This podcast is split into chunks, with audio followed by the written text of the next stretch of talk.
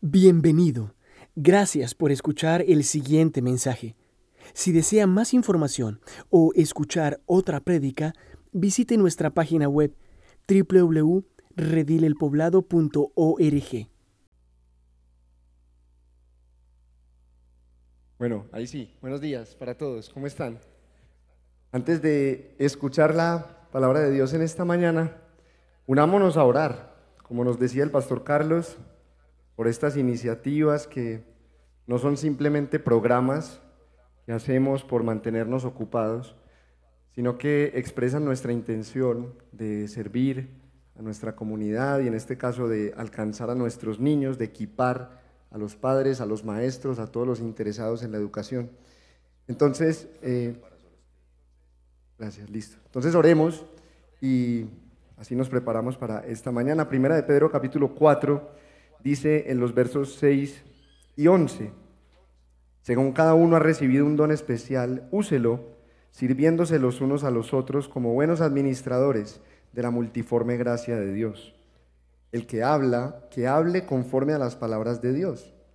El que sirve, que lo haga por la fortaleza que Dios da, para que en todo Dios sea glorificado mediante Jesucristo, a quien pertenecen la gloria y el dominio por los siglos de los siglos. Amén. Señor, nosotros te agradecemos en esta mañana la gracia que tú has derramado sobre nosotros al hacernos tu pueblo y permitirnos gozarnos en ti y en toda tu fidelidad, como hemos cantado en esta mañana. Y también te agradecemos la gracia multiforme, diversa, rica y abundante que tú has repartido en los distintos dones nos permiten servirte y que nos permiten servirnos unos a otros para expresar esa misma gracia. Y oramos que en estas iniciativas que hemos visto en la pantalla, que nos recordaba el pastor Carlos, cada uno de los involucrados pueda hacer nada menos que esto, bien sea hablando o sirviendo, hacerlo en tus recursos, en las fuerzas que tú das, de acuerdo a tus palabras, para que tú seas glorificado por todo en Jesucristo. Oramos por nuestros niños, niñas, por la nueva generación que nos sucederá, que no solamente lo haga en el tiempo, sino que también lo haga en la adoración a ti y en la proclamación del Evangelio a esta ciudad y a este país. Como te hemos pedido en otros momentos, Padre, levanta una generación de adoradores que te siga anunciando y celebrando cuando todos nosotros hayamos pasado. Y gracias por hermanos como el que viene a instruirnos, a capacitarnos, a ampliar nuestro panorama, nuestra perspectiva acerca de la educación, no solo para los que somos padres, sino para todos los que queremos ser fieles a ti y aportar en el fortalecimiento de esta nueva generación. Es un recurso muy valioso que queremos recibir de tu mano. Finalmente, te rogamos, Señor, que en esta mañana, por medio de tu Espíritu Santo, que nos has dado, tú muestres a Cristo delante de nuestros ojos y nos lleves hacia Él. En el nombre de Jesús. Amén. Amén. Aquí hay unos carros, mis hermanos, discúlpenme la interrupción, que necesitan moverse porque parece que están obstruyendo, están parqueados donde no deberían. Carros de placa ISR 453, LZW 301, JPX 876 IAQ994. Si usted, si usted reconoció algunos de esos números, de esas placas, por favor le pedimos que mueva su carro, lo puede dejar en Interplaza, una cuadra arriba, después del semáforo a mano izquierda, ahí le va a quedar cubierto, bien protegido. Y les agradecemos eh, tenerlo en cuenta para futuras ocasiones, para evitar la molestia a los vecinos y que podamos así no interferir con sus vidas y el día de mañana poder, poder tener credibilidad ante ellos también de nuestro testimonio cristiano. Bueno, quisiera en esta mañana iniciar preguntándole, preguntándoles a todos, ¿cuál es una fecha memorable para ti? ¿Cuál es uno de esos días que recuerdas que te cambió la vida para siempre? Piensa por un momento en esto, porque hay días así, hay días que marcan hitos en nuestra historia, hay fechas que cambian nuestra vida de tal manera que nunca vuelve a ser como antes, después de esos días. Las famosas efemérides, que recuerdan las emisoras de radio y que a algunas personas les gusta tanto celebrar. ¿Puedes pensar en alguna de esas fechas en tu propia vida? Yo sí. El 19 de abril, por ejemplo, del año 2015, me bauticé en el nombre de Jesucristo. El 3 de junio del 2017 me casé con un tesoro de mujer. El 2 de diciembre del 2020, esa mujer y yo, mi esposa y yo, recibimos a nuestra primogénita Abigail. El 13 de junio del 2021, el pastor Federico y yo fuimos ordenados como ministros de esta iglesia local del Rey del Poblado. Y el 18 de febrero de este 2023, mi familia se creció con la llegada de Agustín, que todavía nos tiene un poco patas arriba. Cada una de esas fechas ha dejado su marca en nosotros. Algunos futboleros seguramente están pensando en aquel 31 de mayo de 1989 o en el 27 de julio de 2016, no del 2004.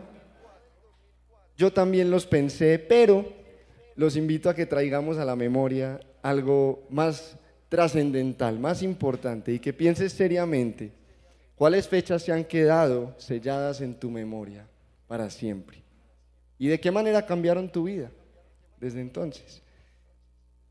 Porque esos días que nunca olvidaremos representan un quiebre drástico, radical en nuestro camino. Lo que pasó en esas fechas cambió para siempre nuestra vida, nuestro mundo, nuestro destino. Y hoy vamos a estudiar un texto que nos habla de un día como esos. El pasaje que vamos a leer, sin temor a exagerar, narra uno de los tres eventos más importantes de la historia de la redención. Si viéramos el plan de Dios para la salvación del hombre en una línea de tiempo, este sería uno de los puntos más destacados. Se trata del momento que literalmente marcó un antes y un después en el destino del pueblo de Dios. Un punto de inflexión, un punto de no retorno. El acontecimiento que cambió todo para siempre y que hizo que desde entonces nada volviera a ser igual. ¿Se imaginan cuál puede ser ese acontecimiento? Ya el pastor Carlos se nos adelantó. Se trata de la venida del Espíritu Santo. Vamos a leer el fiel registro que hace Lucas en el libro de los Hechos de este evento. Búsquelo por favor en su Biblia. En el capítulo 2, vamos a leer el libro de los Hechos en el capítulo 2. Para leer la narración de este suceso. Pero vamos a hacerlo por partes. Es un texto relativamente largo. Vamos a leer primero los versos del 1 al 13.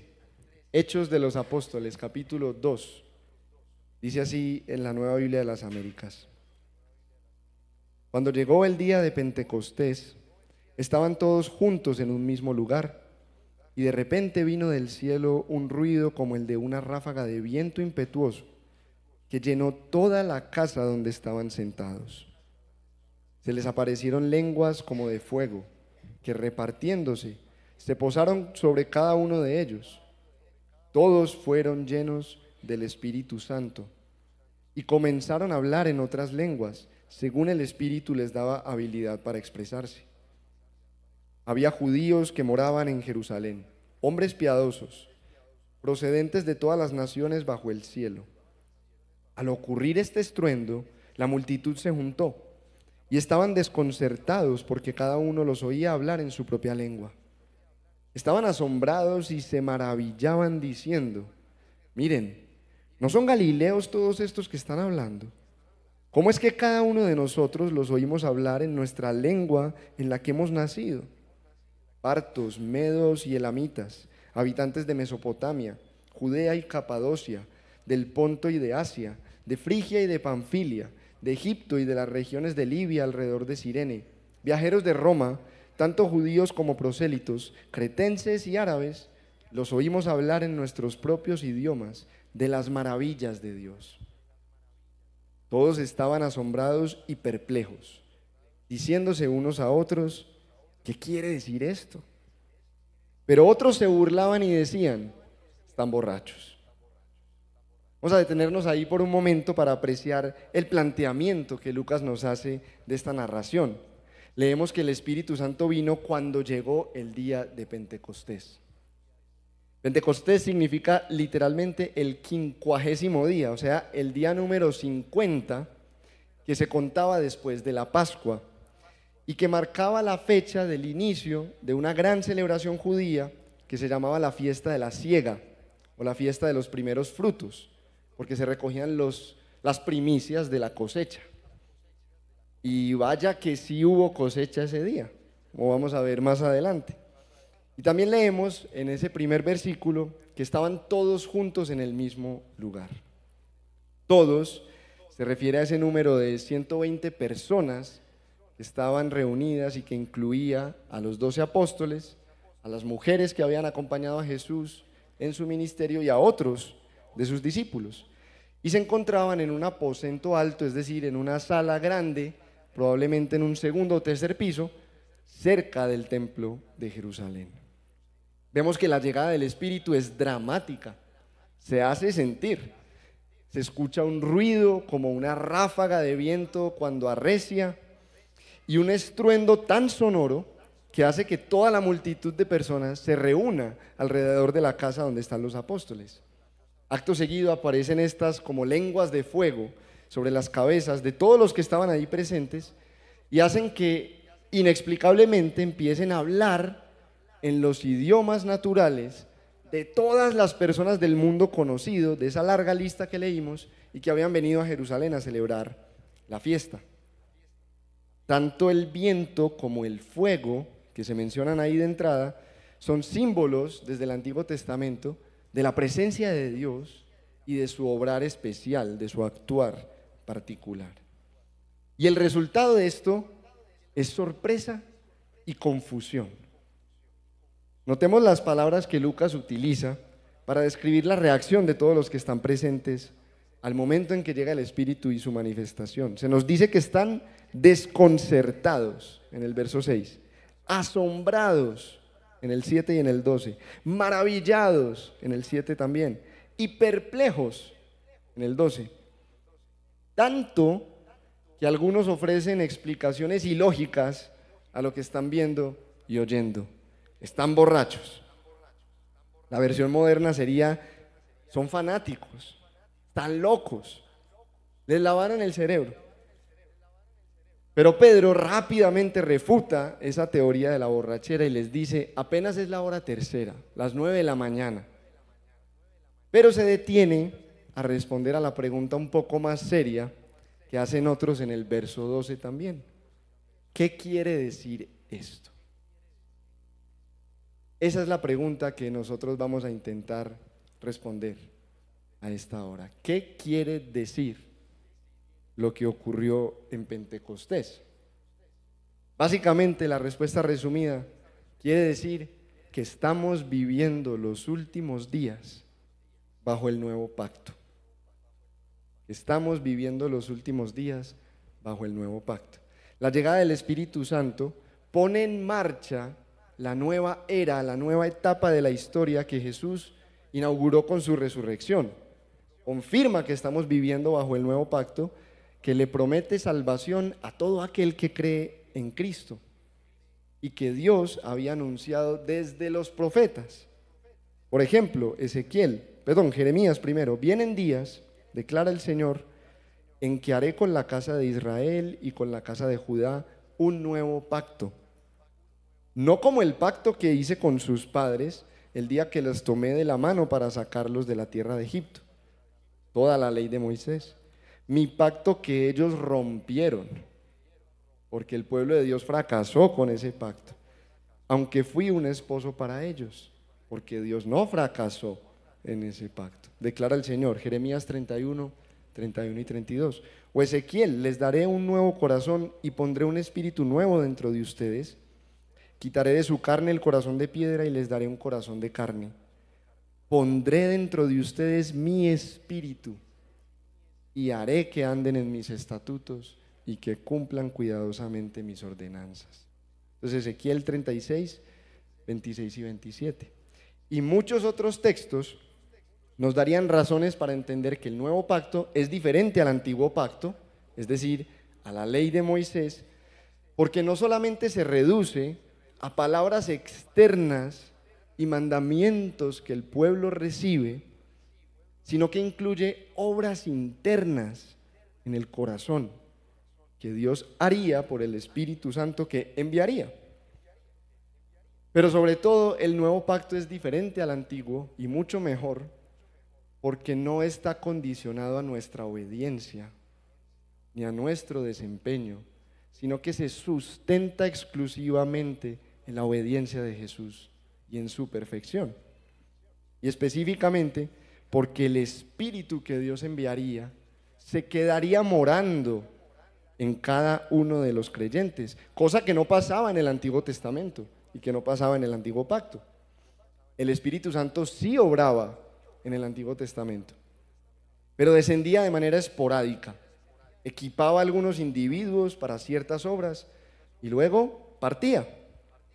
Ahora, como veremos en un momento, se ha cumplido la profecía de Joel también, y Dios ha derramado su espíritu sobre todo su pueblo, sin ninguna distinción. Un gran privilegio del que gozamos nosotros en este tiempo y que yo no sé si entendemos del todo. Pero entonces la pregunta es, ¿qué tiene que ver eso conmigo? ¿Qué implicaciones tiene para nosotros? Vivir en estos tiempos finales y bajo el nuevo pacto tiene al menos tres implicaciones para nosotros, que son las que vamos a ver hoy. En primer lugar, significa que todos somos testigos de Cristo. Todos y cada uno de nosotros.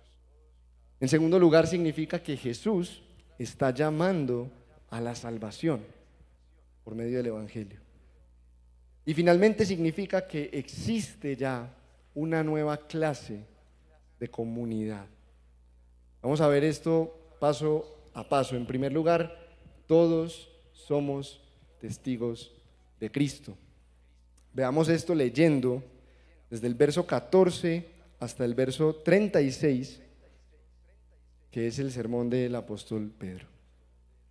Entonces Pedro, poniéndose en pie con los once apóstoles, alzó la voz y les declaró, hombres de Judea y todos los que viven en Jerusalén, sea esto de su conocimiento y presten atención a mis palabras. Porque estos no están borrachos como ustedes suponen, pues apenas es la hora tercera, sino que esto es lo que fue dicho por medio del profeta Joel. Y sucederá en los últimos días, dice Dios, que derramaré de mi espíritu sobre toda carne, y sus hijos y sus hijas profetizarán, sus jóvenes verán visiones, y sus ancianos soñarán sueños y aún sobre mis siervos y sobre mis siervas derramaré de mi espíritu en esos días, y profetizarán. Y mostraré prodigios arriba en el cielo y señales abajo en la tierra, sangre, fuego y columna de humo. El sol se convertirá en tinieblas y la luna en sangre, antes que venga el día grande y glorioso del Señor. Y sucederá que todo aquel que invoque el nombre del Señor será salvo. Hombres de Israel, Escuchen estas palabras.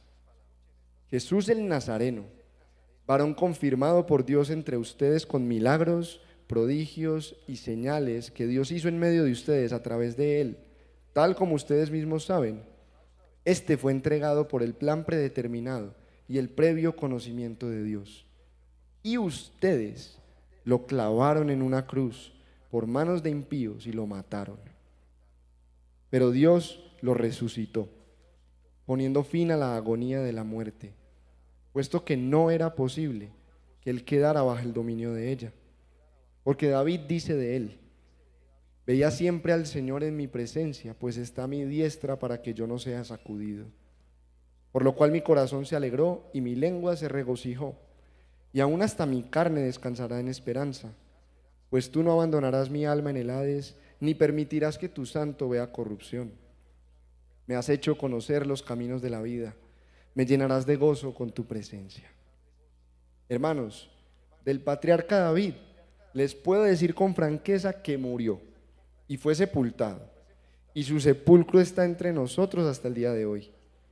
Pero siendo profeta y sabiendo que Dios le había jurado sentar a uno de sus descendientes en su trono, miró hacia el futuro y habló de la resurrección de Cristo, que ni fue abandonado en el Hades, ni su carne sufrió corrupción.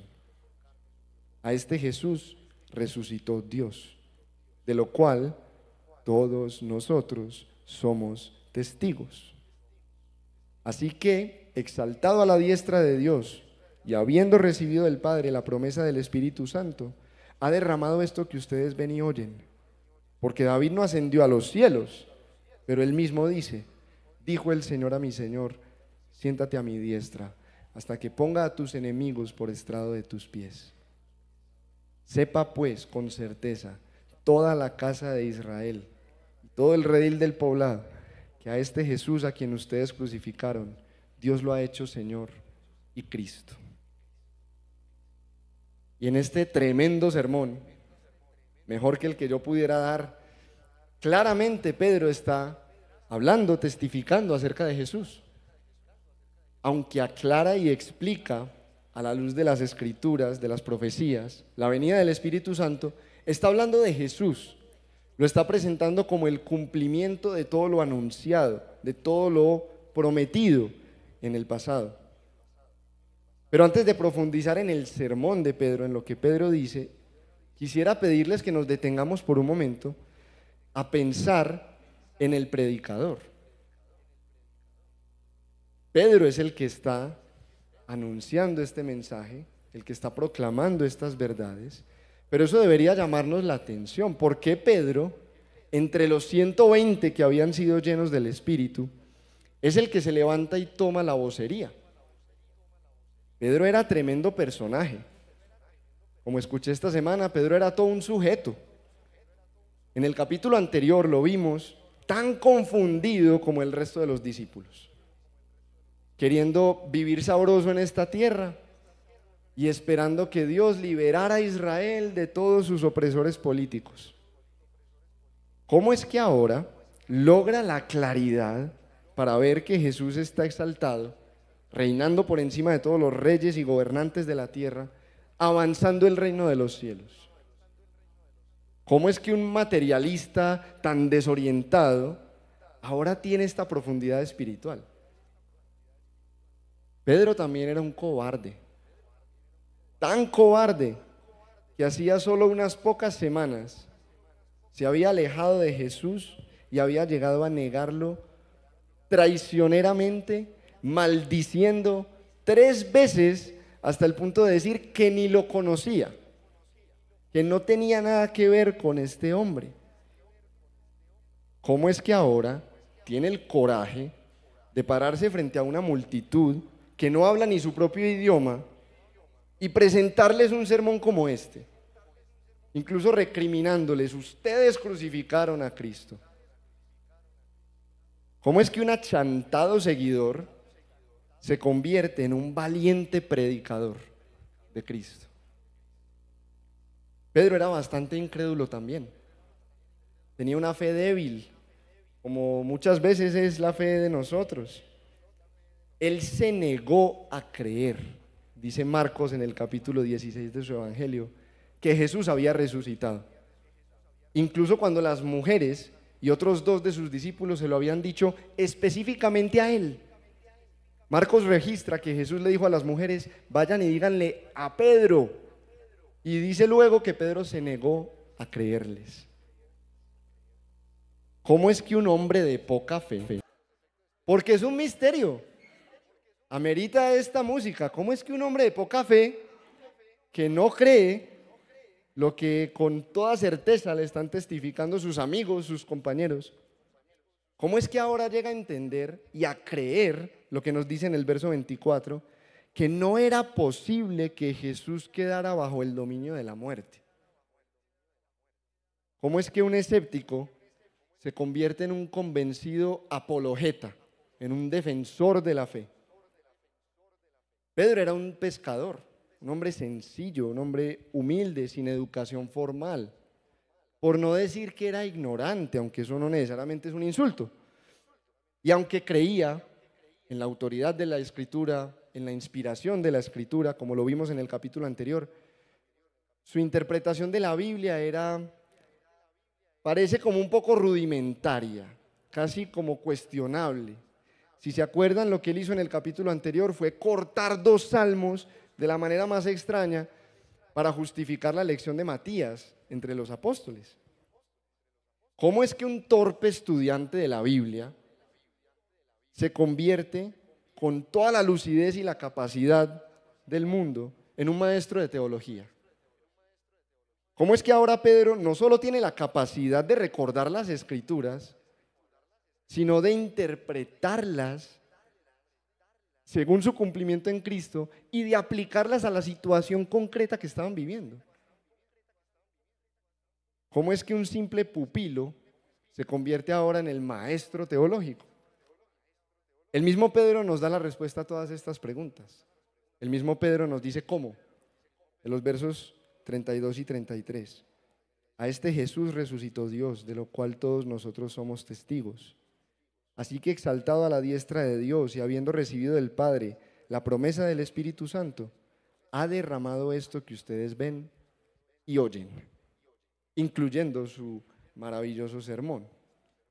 Pedro nos dice cómo. Es por Jesús. Es porque Jesús le ha dado y les ha dado a sus discípulos este poder. Es porque el mismo Jesús que murió resucitó y está exaltado sobre todo nombre a la diestra de Dios. Y porque ahora ha enviado al Espíritu, cumpliendo lo que le había prometido a sus discípulos, que recibiríamos poder para testificar sobre Él, para ser testigos suyos. ¿Tú te identificas con Pedro? Yo sí. Te confunden los propósitos de Dios para tu vida y para el mundo. A mí también. Te acobardas al intentar defender tu fe con otros. A mí me pasa con frecuencia. Te cuesta entender y sobre todo creer las enseñanzas de la Biblia. A mí a veces me resulta bastante difícil. ¿Te parece que nunca podrás evangelizar eficazmente a nadie? Yo me he hecho la pregunta. ¿Te sientes abrumado o abrumada por la responsabilidad de ser testigo fiel de Jesús? Yo todo el tiempo pienso que fracasé en ese intento. Pero hay buenas noticias para nosotros. Jesús vive y reina por los siglos de los siglos. Jesús gobierna la historia y la está desenvolviendo para que al final Él sea glorificado. Nosotros podemos estar tranquilos porque Él está a cargo de esa tarea con todo su poder y toda su autoridad. Y porque nos ha enviado al Espíritu Santo ahora, todos nosotros los que creemos en Él, tenemos ya el poder para testificar de Cristo. Todos somos, todos, personas confundidas, cobardes, incrédulas, sencillas, aún ignorantes como Pedro, como tú y como yo, tenemos el poder de Dios mismo a nuestro favor para testificar al mundo acerca de Jesús. Tú eres testigo de Cristo. Si tú eres cristiano, tú tienes poder para eso. Ya lo tienes. No tienes que hacer cursos, no tienes que aprender mucho, no tienes que estudiar demasiado. Eso no te haría ningún mal pero tú ya tienes poder para ser testigo de Cristo. Quizás no tienes poder para todo lo que quisieras hacer o para otras cosas, pero sí puedes testificar de Cristo. Sí puedes dar testimonio de Él. Él te va a usar, así como tú eres, así con lo que tú tienes, para darse a conocer a otros. Entonces ánimo, créelo, inténtalo. Él es más que suficiente. Vivimos los últimos días bajo el nuevo pacto y eso significa también, en segundo lugar, que Jesús está llamando a la salvación. Leamos los versos 37 al 41. Al oír esto, el sermón de Pedro, conmovidos profundamente, dijeron a Pedro y a los demás apóstoles, hermanos, ¿qué haremos? Entonces Pedro les dijo, arrepiéntanse y sean bautizados cada uno de ustedes en el nombre de Jesucristo para perdón de sus pecados y recibirán el don del Espíritu Santo. Porque la promesa es para ustedes y para sus hijos y para todos los que están lejos, para tantos como el Señor nuestro Dios llame. Y Pedro, con muchas otras palabras, testificaba solemnemente y les exhortaba diciendo, sean salvos de esta perversa generación. Entonces los que habían recibido su palabra fueron bautizados y se añadieron aquel día, aquel día de Pentecostés, de los primeros frutos, como tres mil almas. Tremenda cosecha con la sola llegada del Espíritu Santo. Pedro ya nos recordó en su sermón que Jesús sigue siendo protagónico en la venida del Espíritu Santo. Nos dijo que Él lo recibió del Padre y que Él lo dio a sus discípulos, cumpliendo la promesa que les había hecho. Pero ¿qué es lo que está haciendo Jesús con esto? Es protagónico sobre qué obra o sobre qué papel. El sermón de Pedro también nos está ilustrando que el propósito de la venida del Espíritu Santo es señalarnos hacia Jesús y hacia la salvación que Jesús ofrece. El Hijo de Dios sigue siendo el centro de la historia y Él está moviendo hacia adelante su plan de salvar. Él está ocupado salvando. Y es muy importante recordar esto, recordar la centralidad de Cristo en relación con la obra del Espíritu Santo, porque nosotros vivimos tiempos sensacionalistas. Nosotros vivimos tiempos donde muchos son deslumbrados por el espectáculo y son llevados de aquí para allá por sus emociones. El Espíritu Santo no vino para hacer milagros, prodigios y señales por montar un show. El Espíritu Santo vino a equipar a los incapaces para que testifiquemos de Jesús. Evidentemente puede hacer maravillas y prodigios y milagros y señales. Estamos hablando de Dios. Que no se nos olvide eso. Pero por sí mismos, los milagros solo crean confusión y conmoción. Atraen a la multitud, eso sí, pero solitos no dicen nada. Y lo vimos en la introducción a nuestro texto. El Espíritu Santo tampoco vino a convertirnos en celebridades o en superapóstoles o en reconocidos llenadores de estadios. El poder que hemos recibido no es para nuestro propio provecho ni para nuestra propia vanagloria. El poder recibido es para exaltar a Jesús. El Espíritu Santo vino para magnificar a Jesús, para ampliarnos nuestra visión de Él, para presentarlo elevado en toda su majestad, en toda su belleza, para revelarnos su gloria. El mismo Jesús se lo anunció de esta manera a sus discípulos no mucho tiempo atrás de lo que leímos en nuestro texto. Jesús les decía, Él, el Espíritu de verdad, hablando del Espíritu Santo, me glorificará, decía Jesús, a mí, porque tomará de lo mío y se lo hará saber a ustedes. Juan 16, 14. O sea que podemos ver prodigios espectaculares y podemos escuchar personajes muy impresionantes, muy grandilocuentes, y hay mucho de eso por ahí, en todas partes. Pero si Jesús no está siendo glorificado, entonces no es el Espíritu Santo el que está obrando. Si no se está haciendo evidente lo que es de Cristo y lo que Él nos da, entonces el Espíritu Santo no está presente. Pero lo contrario también es verdad. Puede ser que no haya manifestaciones dramáticas ni carismáticas, pero si Jesús está siendo magnificado y las personas lo están viendo tan relevante, tan glorioso, tan necesario como Él es, entonces podemos decir que el Espíritu Santo está en acción.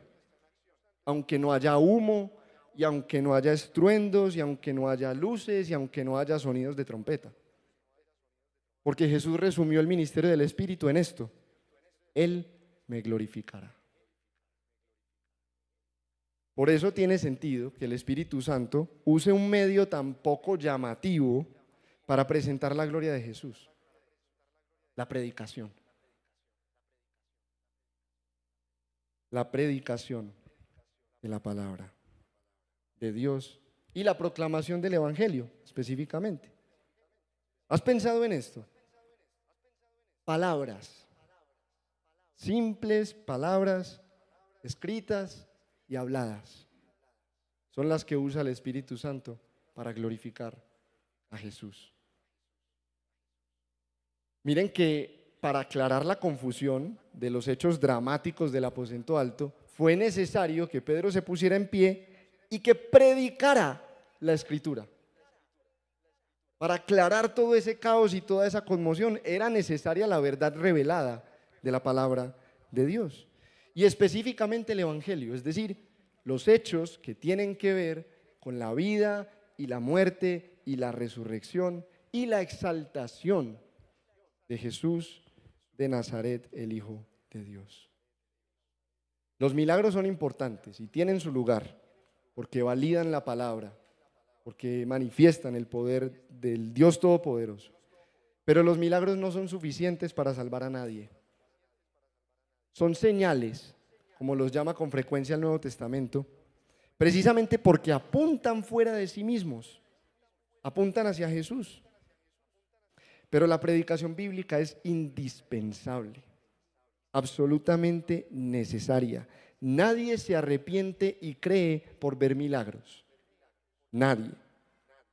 Para que alguien se arrepienta y crea, es necesaria la predicación bíblica. Y es por la predicación que vemos en nuestro texto que podemos entender qué fue lo que pasó en Pentecostés. Es por la exposición de las escrituras, aún del Antiguo Testamento, que los eventos de ese día nos llevan de vuelta a Jesús. Y es específicamente por el Evangelio, por la proclamación de Cristo crucificado, resucitado y exaltado, que se produce convicción de pecado en los que escuchan el sermón. ¿Se dieron cuenta del verso 37? Al oír esto, conmovidos profundamente, dijeron a Pedro y a los demás, hermanos, ¿qué haremos? Ya sabemos que Jesús está detrás de esto que Él es el que está orando, causando esta convicción con un fin precioso, salvar a los que escuchan el Evangelio. El Evangelio no se predica, no se predica para que nos sintamos mal acerca de nosotros mismos, aunque nos expone nuestro pecado. Como Pedro expuso la maldad y la culpa de los que asesinaron al Mesías. El Evangelio tampoco se anuncia, no se anuncia para que encontremos una buena razón y entonces nos esforcemos un poquito más y seamos más religiosos. El Evangelio no se, proclama para manipularnos con el temor o con la culpa. No, no y mil veces no.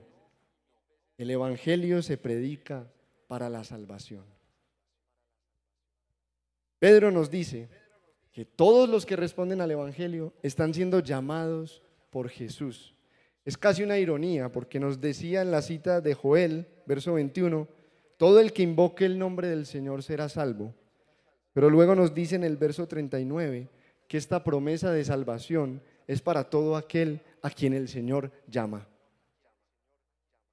Es Jesús el que está llamando a la salvación y Pedro lo llama Señor y Dios nuestro. Y es la salvación el propósito que tenía Pedro para los que lo escuchaban. Lucas resumió sus palabras en el verso 40 y en esencia él les decía, sean salvos de esta perversa generación. Todo lo que hacía con sus muchas palabras tenían el fin de comunicar eso, sean salvos de esta perversa generación. En este tiempo de la historia, en los últimos tiempos, bajo el nuevo pacto, Jesús está llamando a la salvación no a la condenación, no todavía.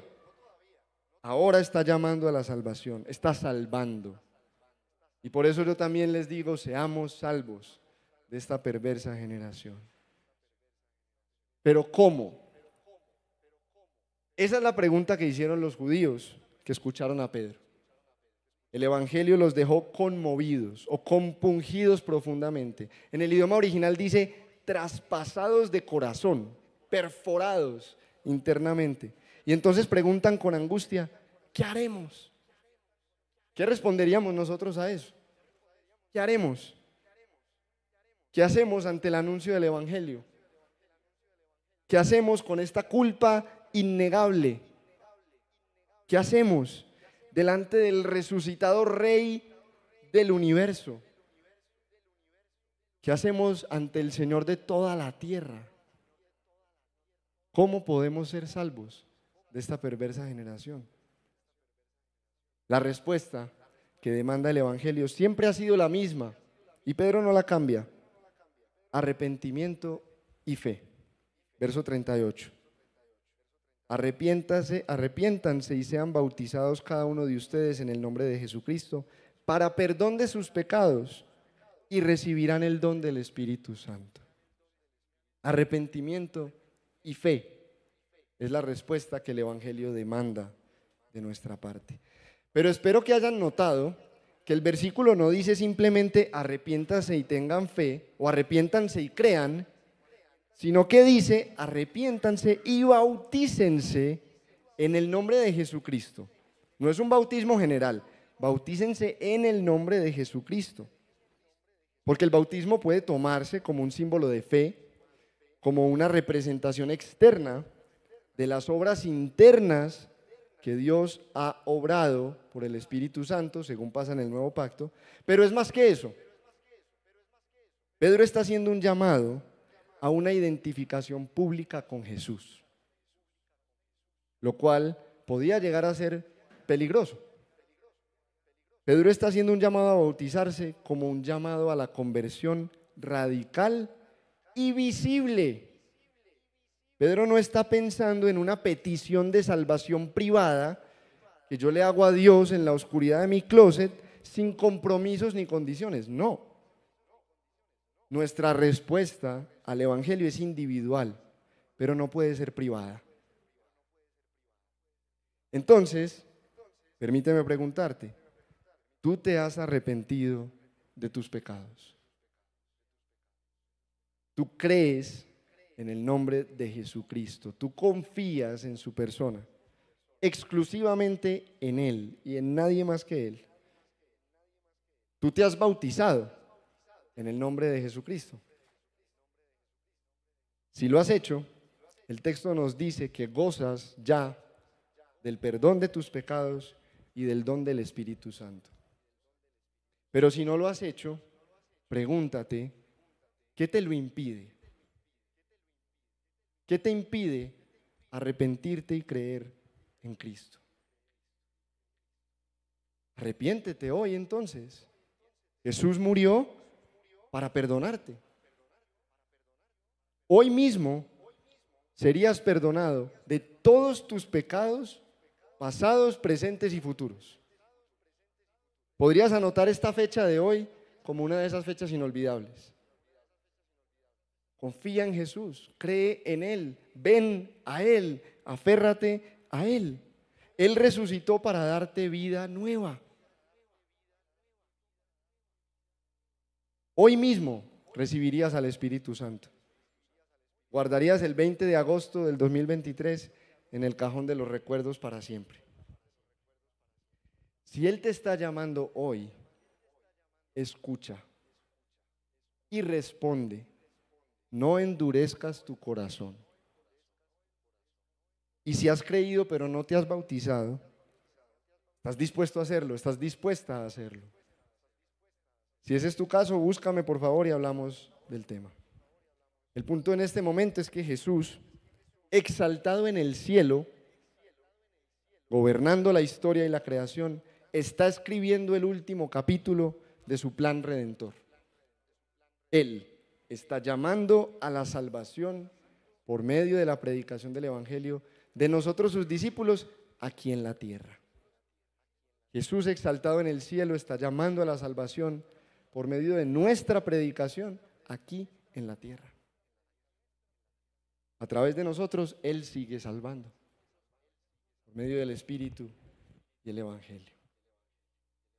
Vivimos los días finales bajo el nuevo pacto y en tercer y último lugar esto significa que existe una nueva clase de comunidad. Leamos los versículos 42 hasta el final, 47.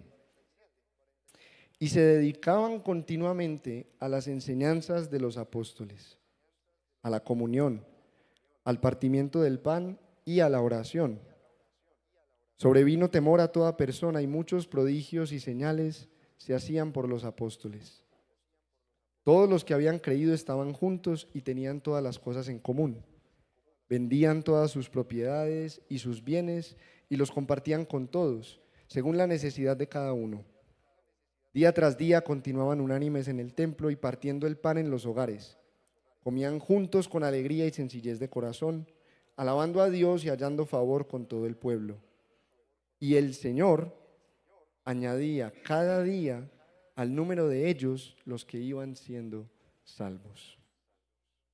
La venida del Espíritu no solamente causó que tres mil personas individualmente fueran convertidas y se añadieran a la iglesia, sino, sino que las convirtió en una clase de comunidad nunca antes vista.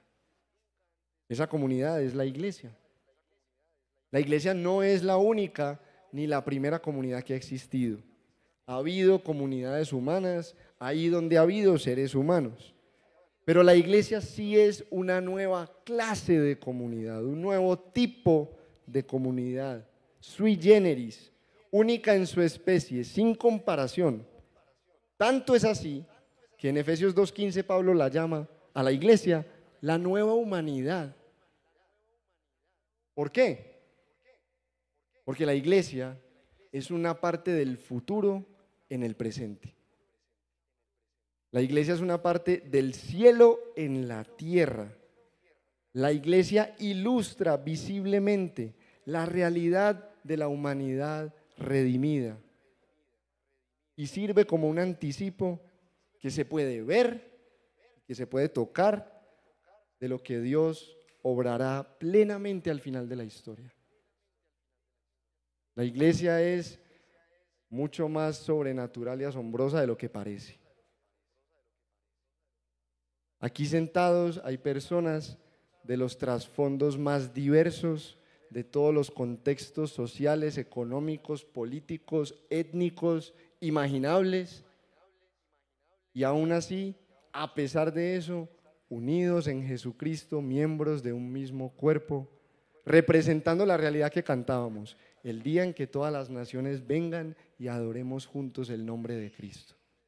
Esto es un pequeño adelanto de lo que vendrá. Que personas tan comunes y corrientes como las que vemos aquí, estaremos adorando, tan gloriosos. Decía así es Luis, que si nos viéramos hoy como seremos entonces, nos veríamos tentados a adorarnos a nosotros mismos. La iglesia representa todo eso. Y según este pasaje que leímos, el último, la iglesia es un grupo de personas que se caracteriza por las siguientes marcas. Fundamenta su unión en la Biblia, las enseñanzas de los apóstoles. Rememora, recuerda a Cristo en la cena del Señor, la comunión. Comparte la mesa con otros. Abre su casa en hospitalidad, el partimiento del pan Vive en comunión con Dios, comunitariamente, como nos decía el pastor Carlos, la oración. Comparte su tiempo y sus recursos con otros. Y de pronto lo más contracultural y radical de todo, estima más a las personas y sus necesidades que las posesiones y sus comodidades.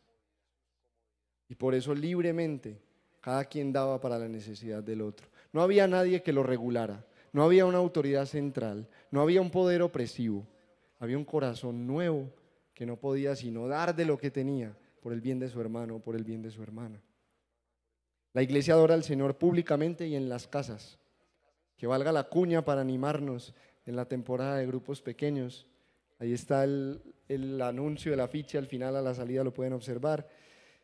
Y la iglesia se conduce como buenos ciudadanos. Gozaban de la estimación general de todo el pueblo. Eso es significativo. Por eso muchas gracias a todos los que fueron a parquear su carro en el lugar debido, porque eso hace parte de lo que nosotros somos también. La iglesia es un pueblo que viviendo de esta manera y anunciando el Evangelio, las dos cosas, hace creíble la verdad que proclama. Y puede ver cómo Jesús, no nosotros, va añadiendo día tras día a los que van siendo salvos. Lucas quiere que entendamos estos últimos versículos así, como el fruto o el resultado de la venida del Espíritu. Muchos han tratado de cuestionarlos porque nos desafían en nuestro individualismo radical, en nuestro materialismo, en nuestro egocentrismo, y entonces han dicho que esto es un ideal, que esto es una utopía, etcétera, etcétera, pero eso no le haría justicia a la intención del autor. Él está poniendo esto aquí como un resultado general del evento particular que acabamos de leer, la venida del Espíritu Santo. Una comunidad así es un testimonio poderoso acerca de Cristo. ¿Cómo más podemos explicar que gente tan diversa y que tendría todas las razones para estar enemistada y dividida puede convivir de esta forma y puede adorar junta al mismo Dios? Si no es por el poder del Evangelio? ¿Cómo más se explica eso? Es un testimonio poderoso de Cristo y del Evangelio. Y nosotros no solo debemos aspirar algún día a tener una vida así, una vida en comunidad así, sino que podemos empezar a construirla con el poder del Espíritu Santo que hemos recibido. Una comunidad así es un poderoso testigo de Cristo y nosotros tenemos poder para ser testigos de Cristo. ¿Te apuntas? Tú y yo anhelamos una calidad relacional así, en lo profundo de nuestro corazón. Anhelamos, como todo ser humano, que nuestras relaciones humanas sean así de hermosas. Anhelamos esto. Y la vida de la iglesia puede darnos esa experiencia y puede adornar la verdad del Evangelio. ¿Te animas entonces a empezar a vivir la vida auténticamente cristiana? La vida en comunidad auténticamente cristiana. Es muy desafiante para todos nosotros en este tiempo, sí, pero será muy satisfactoria, porque nosotros no fuimos hechos para nada menos que esto. Nosotros no fuimos salvados para una comunión superficial y ligera con Dios o con otras personas. Nosotros fuimos hechos y fuimos salvados para relaciones así. Y por eso es que no estaremos del todo satisfechos hasta que no las disfrutemos. Entonces la pregunta es, ¿cómo puedes aportar tú a que la vida y la calidad de nuestras relaciones aquí en el Redil del Poblado sea un testimonio un poquito más cercano al poder del Evangelio y a la veracidad del Evangelio? ¿Qué puedes hacer tú? ¿Cómo tú puedes aportar? Para que nuestra vida comunitaria crezca y se acerque a esto.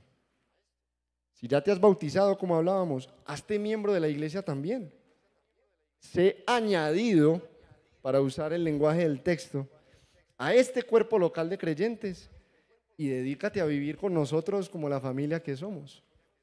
Y si ya eres miembro, entonces revisa la calidad de tus relaciones fraternales, entre hermanos y acepta el poder que Dios te ha dado para mostrar cómo Jesús nos recibe y nos sirve y nos ama día tras día al hacerlo con otros. Si lo hacemos y creemos todo esto que hemos hablado hoy, nuestro testimonio de Cristo será efectivo y poderoso, aunque nosotros seamos personas comunes y corrientes como Pedro. Nosotros mismos seremos bañados día tras día por la gracia y el poder del Evangelio que nos cambia, que nos transforma. Y el Señor Jesús llamará por medio de este glorioso mensaje a los que van siendo salvos. Los añadirá a su iglesia, porque a eso está dedicado en este tiempo de la historia. Y nosotros gozaremos de una satisfacción creciente por estar cada vez acercándonos más y estar viviendo más de acuerdo con lo que Dios ha hecho de nosotros. ¿Qué hace falta para lograrlo? Nada. Ya tenemos todo lo necesario para vivir así, porque vivimos en los últimos tiempos bajo el nuevo pacto y con el Espíritu Santo. Tomo un momento para reflexionar personalmente acerca de las maneras en que Dios te ha hablado en esta mañana. Toma un momento para refrescar tu memoria y renovar tu fe en el Evangelio de Jesucristo, en su obra sustitutiva en la cruz del Calvario, en la venida de su Espíritu y lo que significa para nosotros. Mientras nos preparamos para refrescar nuestra confianza en la obra de Jesús por medio de la cena. Nosotros somos testigos de Cristo y aunque no lo hemos visto con nuestros ojos, podemos amarlo, como dice Pedro, pero sobre todo podemos, por los ojos de la fe, contemplarlo crucificado en nuestro lugar, unido a nosotros, identificado con el peor de nuestros pecados, para ahora exaltarnos a los lugares celestiales donde Él está sentado a la diestra de Dios. Nosotros testificamos de Cristo también. Una de las maneras en que lo hacemos es tomando la cena. Proclamamos la muerte del Señor hasta que Él venga. Proclamamos que somos una familia, unidos en un cuerpo, gracias a su cuerpo partido. Entonces, como decía el apóstol Pablo, esta copa es el nuevo pacto en mi sangre. Hagan esto cuantas veces la beban en memoria de mí. Además recordamos el nuevo pacto que nos afirma en él por medio de la fe en Jesucristo. Porque todas las veces que coman este pan y beban esta copa, proclaman la muerte del Señor hasta que Él venga. Entonces, habiendo recordado estas verdades, examínese cada uno a sí mismo Esperamos que este mensaje haya sido de edificación para su vida. Si desea más información sobre nuestra comunidad, visítenos en nuestra página web www.redilelpoblado.org.